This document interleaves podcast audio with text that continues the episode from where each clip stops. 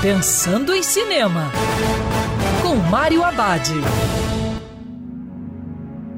Olá, meu cinéfilo, tudo bem?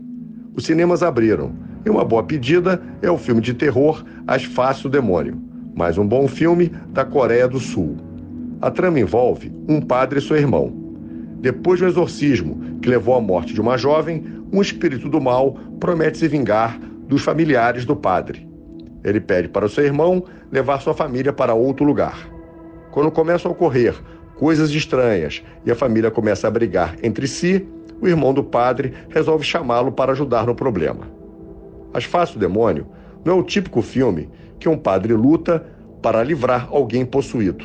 A diferença é que aqui o demônio entra e sai do corpo de diferentes pessoas, resultando num clima de paranoia, além de deixar o público na dúvida sobre o que está acontecendo.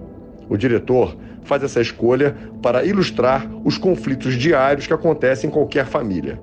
Isso provoca tensão e mistério. E lembrando, siga os protocolos de segurança, porque é sempre melhor ver cinema dentro do cinema. Quer ouvir essa coluna novamente? É só procurar nas plataformas de streaming de áudio. Conheça mais dos podcasts da Band News FM Rio.